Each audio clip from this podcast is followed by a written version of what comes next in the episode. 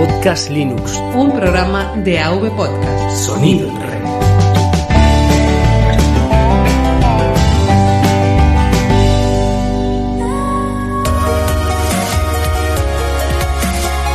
Bienvenidos a Podcast Linux. Un programa para usuarios domésticos del sistema operativo del pingüino.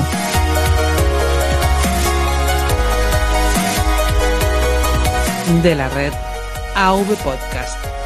Red de podcasting.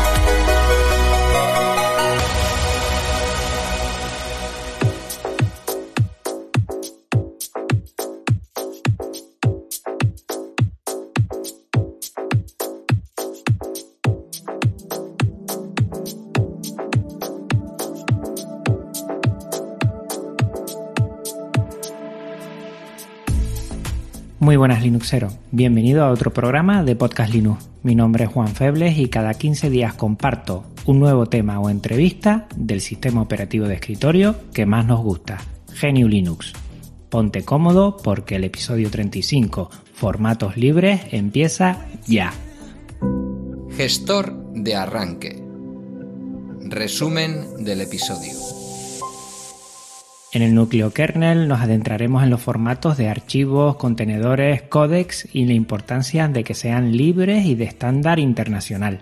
En el gestor de paquetes te hablaré de Inkscape, una aplicación de diseño gráfico vectorial libre. En Comunidad Linux compartiremos nuestra pasión por el New y el pingüino con Lorenzo Carbonell, más conocido como Atareao. Por último, en área de notificaciones le daré un repaso a algunos de los mensajes recibidos en los últimos episodios. Núcleo kernel. Tema central.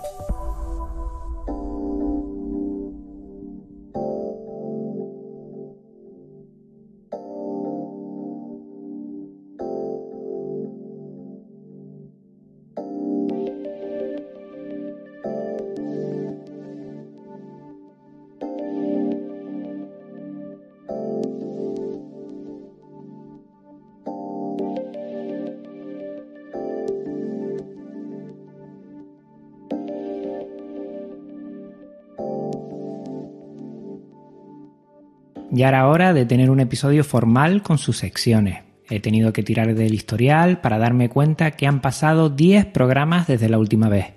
Un verano inusual en el que me ha dado tiempo para experimentar. Y ahora todo lo aprendido necesito volver a compartirlo a través de este formato. Y de formatos vamos a hablar. Lo primero y antes de empezar, dar las gracias a Iñaki Pinto, Hace meses se puso en contacto para colaborar de alguna forma y me ha sido de gran ayuda en la organización del contenido y la redacción de este episodio. Gracias Iñaki. Formatos libres. A simple vista, un tema que no conlleva mucha dificultad. Al igual que los sistemas, los hay libres o privativos.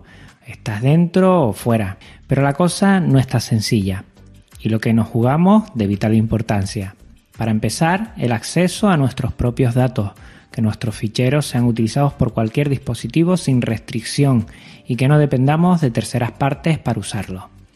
Para dejarlo claro, un formato es una estructura en la que un conjunto de datos se guarda en un fichero. Para que una aplicación pueda recuperar toda esta información sin pérdida alguna, estos datos deben almacenarse de una manera preestablecida. A esta forma única de guardar la información es a lo que nos referimos como formato, Pueden alojar dentro carpetas y más archivos dependiendo de su complejidad. Una primera clasificación por su libertad de uso podemos diferenciar dos modelos.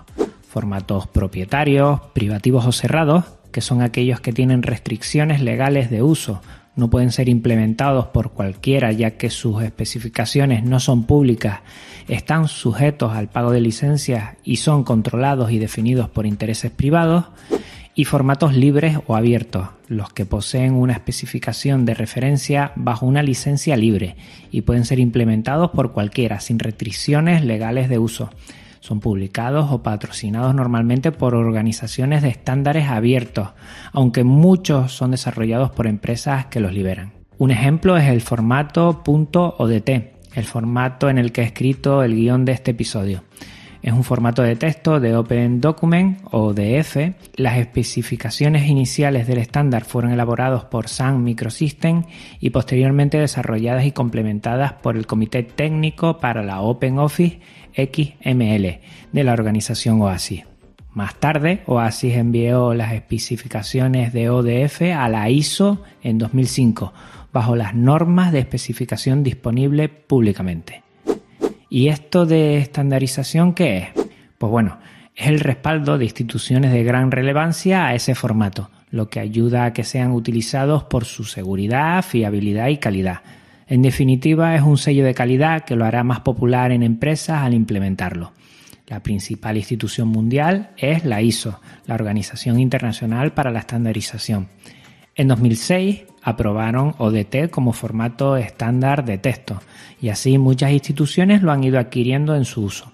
Ahí hemos ganado mucho. En España, por ejemplo, podemos exigir a las instituciones públicas que los formatos de documentos de texto al menos sea este, y no solo el .doc o .docx, al que nos tenían acostumbrados hace años. Parece una tontería, pero es de suma importancia, hasta para algunos más trascendental que el uso del software libre en las administraciones gubernamentales. Pero en todas partes cuecen habas y los intereses propietarios ejercen mucha presión. Si en el terreno de la ofimática hemos de sentirnos satisfechos en este aspecto, no es lo mismo en otros. En lo que a audio se refiere, hay dos estándares internacionales, el más conocido MP3 y el AAC los dos del Instituto Fraunhofer. El primero a punto de caducar totalmente su patente, pero sin liberar su código y por lo tanto no libre. El segundo quiere heredar el gran camino que ha hecho el MP3 para seguir con la hegemonía del sonido bajo licencias privativas. Este episodio que escuchas es un MP3. La lección de este formato ya la comenté en un experimento que realicé en dos Linux Express y es gracias o por desgracia a su patente internacional. Hoy en día no hay dispositivo que no descodifique este formato. Si te mando un audio en MP3, lo vas a escuchar seguro. Hay formatos, contenedores y codec, que ya hablaremos después, mucho mejores que el MP3, pero no están tan extendidos. El formato OGG, con el codec Vorbis, por ejemplo, es hasta un 20% más eficiente, pero si tienes un iPhone o un iPad no puedes reproducirlo nativamente. Ahí está la importancia de los estándares internacionales y que estos pues sean libres. JPG y PNG son formatos digitales gráficos libres y estandarizados. Esto ha ayudado mucho en detrimento del GIF o del TIFF, por ejemplo. Si nos vamos al audio o al vídeo, hay que tener en cuenta que el formato a su vez puede estar compuesto por contenedores y diferentes códecs.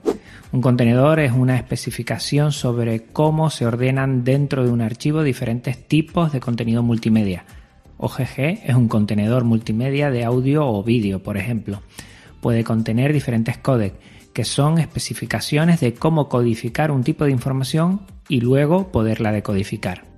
Está el códec Vorbis u Opus, que se puede utilizar en el OGG.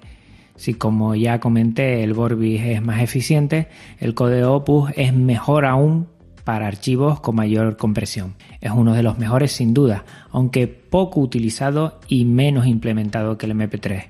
Y ahí es donde pierde parte de sus bondades. Y si nos pasamos al vídeo, en lo referente a la diversidad, que Dios nos coja confesado. Aquí un contenedor puede alojar las imágenes del vídeo, el audio del archivo, subtítulos, metadatos y sus consiguientes codes en alguno de estos.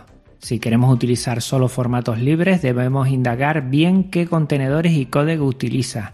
No es sencillo a primera vista. Para hacer un listado vamos con los formatos libres y especificaremos los que tienen estándar internacional. En ofimática, el punto DT para texto, el punto DS para hoja de cálculo o punto ODP para presentaciones y el ODB para bases de datos.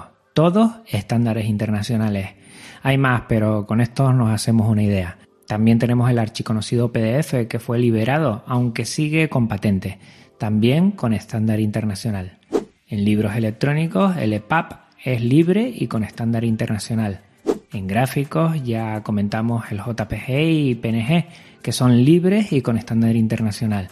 El formato XCF, el de GIMP por defecto, es solo libre y lo mismo pasa con el punto SVG, de lo mejor en formatos vectoriales utilizado en Inkscape y del que te comentaré en la sección gestor de paquetes.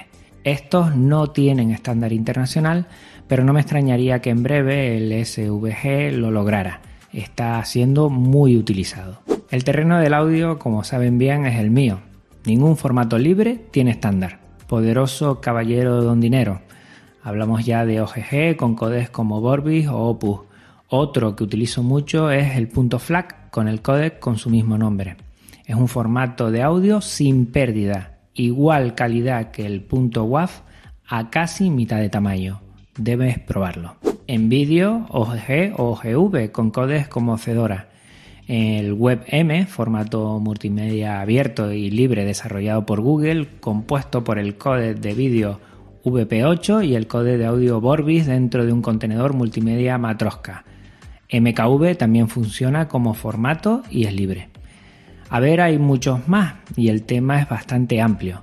Te invito a las notas del programa para que le eches un vistazo a toda la bibliografía que he utilizado. Y con todo lo hablado es fundamental que estemos atentos a los formatos que utilizamos y después que cada cual obre en consecuencia. Nunca he sido extremista a la hora de señalar o exigir qué debe utilizar cada uno. La libertad empieza por la elección, aunque el conocimiento nos hace libre para tomar esa decisión de manera razonada. Mi posible pequeño granito de arena va en forma de episodio y les aseguro que he aprendido mucho realizándolo. El ofrecer formatos libres ayuda al acceso a la tecnología y eso nadie lo puede negar. Y esto es básico en la filosofía del software libre. Me gustaría conocer en forma de comentario qué piensas al respecto, alguna experiencia que hayas tenido o puntualización de lo que has escuchado. Agradezco cualquier aporte y si he cometido algún error es más que bienvenida tu corrección. Pásate por avpodcast.net barra podcastlinux barra formatos libres y deja tu mensaje. Gestor de paquetes. Analizamos una aplicación.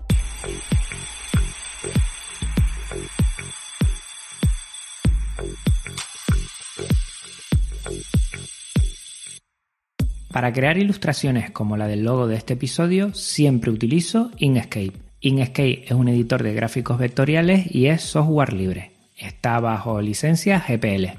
Con él puedes crear y editar diagramas, líneas, gráficos, logotipos e ilustraciones complejas.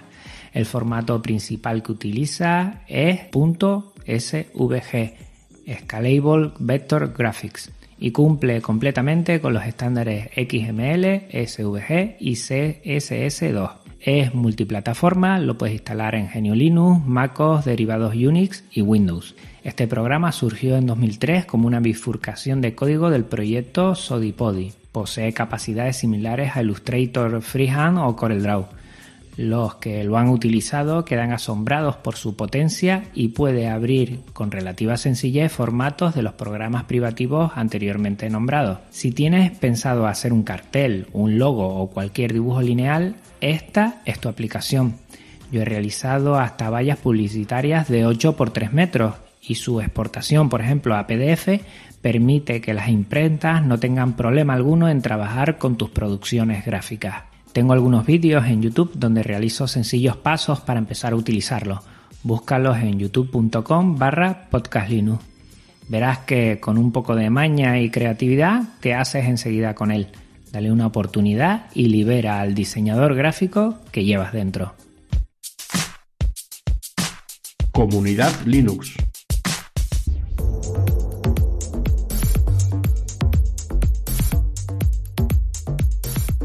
Tanto si llevas mucho tiempo en Genio Linux como si has aterrizado hace poco, seguro que te has pasado por el blog atareado.es. Hola Linuxeros y oyentes de Podcast Linux. Mi nombre es Lorenzo de atareado.es. Si no me conoces, decirte que soy un ferviente defensor del escritorio Linux en general y de Ubuntu en particular. Y os espero en el próximo episodio de Podcast Linux junto a Juan Febles. Un saludo a todos. Lorenzo Carbonell comienza a postear en él desde 2009, donde nos ha ido relatando sus experiencias con Ubuntu y el desarrollo de diferentes aplicaciones para esta distribución, pasando también por algo de programación en Android. Comienza mucho antes, en 1995, su coqueteo con el New y el Pingüino. Primero en la universidad y tras un tiempo lo retoma más en serio un año antes de comenzar atareado.es. Muchos les conocemos por sus aplicaciones en su repositorio, convirtiéndose en miembro de Launchpad en 2008. Recuerdo el famoso My Weather Indicator para tener el tiempo siempre visible en mi Ubuntu. Muy práctico. Estuvo muy presente en el desarrollo de Ubuntu Phone como insider y ya te puedes imaginar por qué tiene ese. No para de hacer cosas. Estará con nosotros en el siguiente episodio. Si deseas hacerle alguna pregunta, puedes dejarla en los comentarios del programa. Área de notificaciones. Espacio para los mensajes de los oyentes.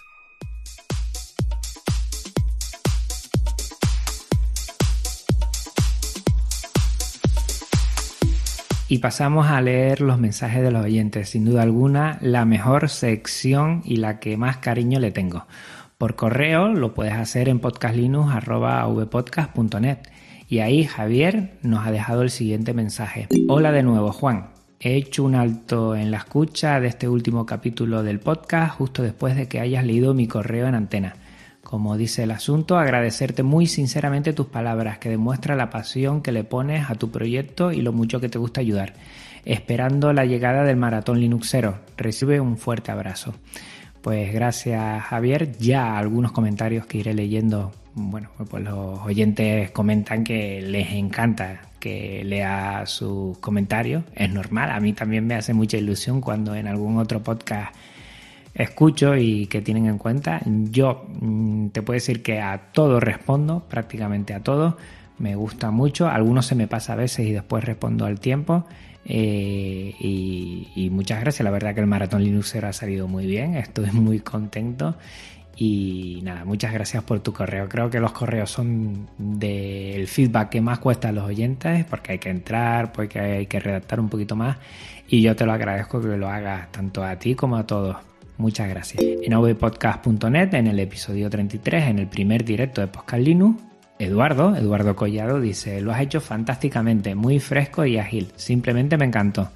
Muchas gracias Edu. Hombre, lo de fresco, mm, lo de ágil no sé, pero lo de fresco no soy muy fresco en los directos. Pero bueno, hay que, hay que seguir, hay que hacer bastantes para coger confianza y sobre todo habilidad y en eso estoy. Hay mucha gente como tú mismo que lo hace y se nota que, lo hace porque se le da y yo tengo que aprender.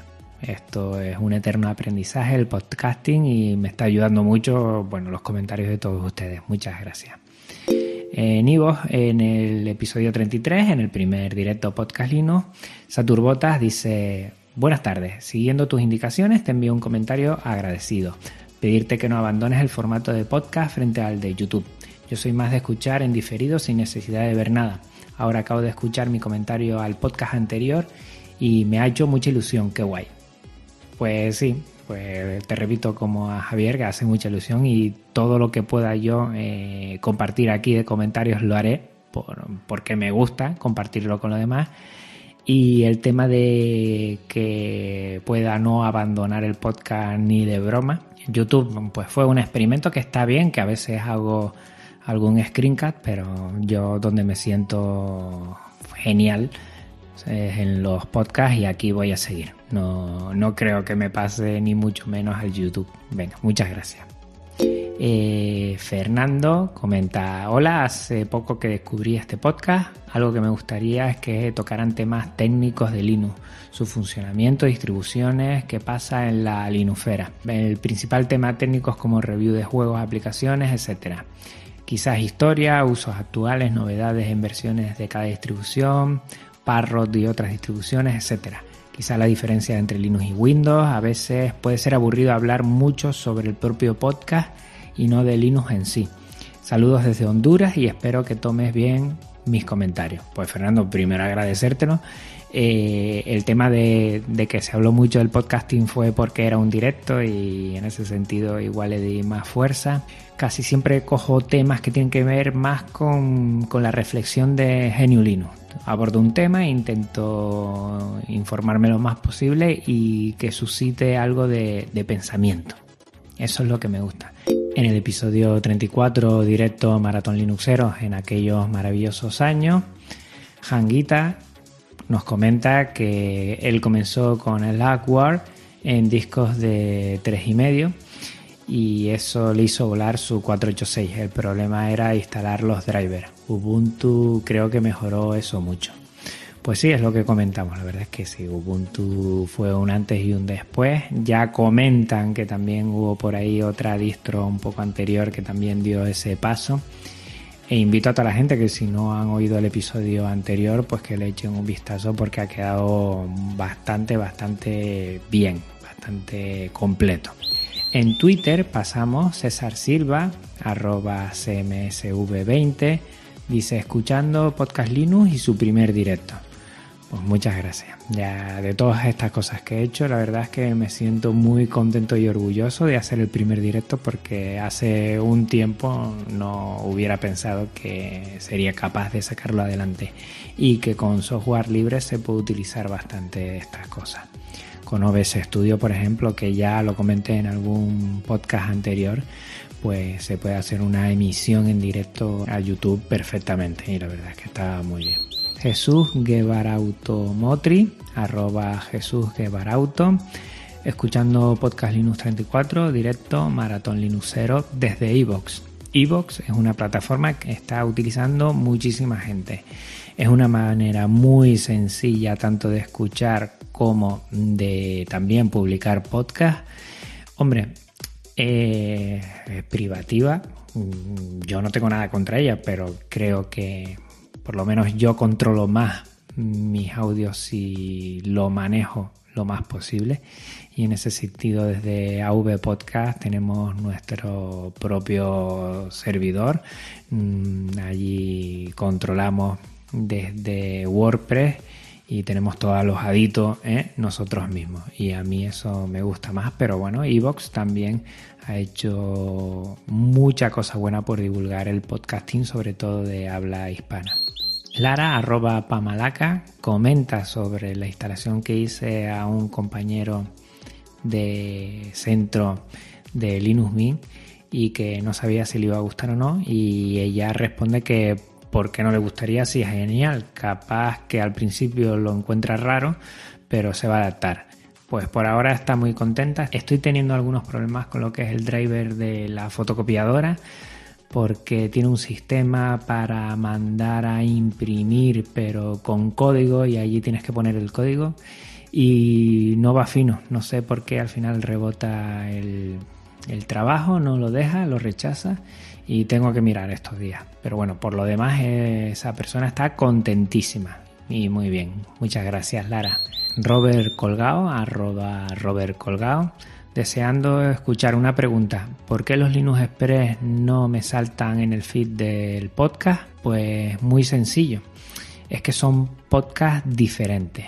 Vamos a ver, eh, tienen feeds diferentes y no quiero eh, meter uno en otro. Eh, una cosa son estos podcasts Linux que son más formales con sus entrevistas y otra cosa es lo que alternando los que son los formales cada dos semanas también hago un Linux Express tienen su feed diferenciado porque Linux Express no lo edito prácticamente, es hablar sobre lo que estoy haciendo sin un tema de referencia, son de 5 a 10 minutitos y creo que dejarlos todos en el mismo feed pues igual no es muy importante.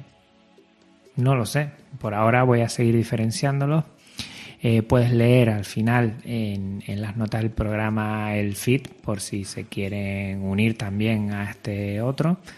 Y, nada más. Yo estoy muy contento y prefiero diferenciar los dos por si a alguno le gusta más uno que otro y entiendo que para los oyentes hardcore le puede ilusionar oír los Linux Express, pero para los que no lo son tanto, pues ni les va ni les viene, la verdad. O sea que por eso los he puesto unos a un lado y otros a otro. También me gustaría comentar el episodio que he grabado junto a Roberto Ruiz Sánchez y Eduardo Collado en Droid Talks, un programa sobre tecnología en general. Conversamos sobre los entresijos de la red de redes, el hosting y lo que hay detrás de todo esto. Eh, está muy interesante, la verdad, y con una calidad de sonido muy buena. A mi juicio, hombre, también soy el editor y no debería decirlo, ¿no? Pero creo que está quedando muy bien muy bien ese nivel de audio que es el que a mí me gusta. Hemos conversado que a veces lo que sería ideal en un programa de varios eh, tertulianos era que el sonido fuera el mismo y de la mayor calidad para que te dé a ti como oyente la sensación de estar en medio de esa conversación. Y a veces, bueno, porque a nivel técnico o por otro problema, eh, casi siempre mm, en otros programas uno tiene un buen nivel de audio, pero los demás, si es conexión con Skype o con otro, eh, otros servicios o aplicaciones, pues no se oye tanto. Y ya se nota que hay esa diferencia entre unos y otros. Pues en Android Talks lo que hacemos es intentar grabarse cada uno en local para que el sonido después, al mezclarse, sea igual para todos y entonces parece que estás en medio de la conversación. Al final el podcasting es mucho de sensaciones, por lo menos de sentirse que yo mismo, por ejemplo, ahora te estoy hablando a ti directamente. Cuanto mejor sea el sonido y más directo y, más centrado, ¿eh? pues estarás tú teniendo esa sensación y lo suelo cuidar mucho. Además de que, bueno, pues igual por mis conocimientos no son muy grandes, eh, la forma que tengo de locución no es de las mejores, entonces intento por lo menos cuidar lo más posible otros aspectos. Y por mi parte nada más, hasta aquí el episodio de hoy. Recuerda que puedes contactar conmigo de la siguiente manera, a través de Twitter, arroba podcastlinux, por correo podcastlinux y en la web avpodcast.net barra podcastlinux. También tengo un blog desde hace poco que es podcastlinux.gitlab.io. Tenemos también un canal de Telegram para los seguidores que se le hace larga la espera y donde puedes oír lo que comenté antes, esos Linux Express, t.mi barra podcastlinux y también un canal de YouTube para visualizar mis screencasts youtube.com barra podcastlinux. No olvides suscribirte en iVoox o en iTunes o pasarte por podcast.com, podcast con K, para no perderte ninguno de mis episodios. Hasta otra Linuxero, un abrazo muy fuerte. Chao.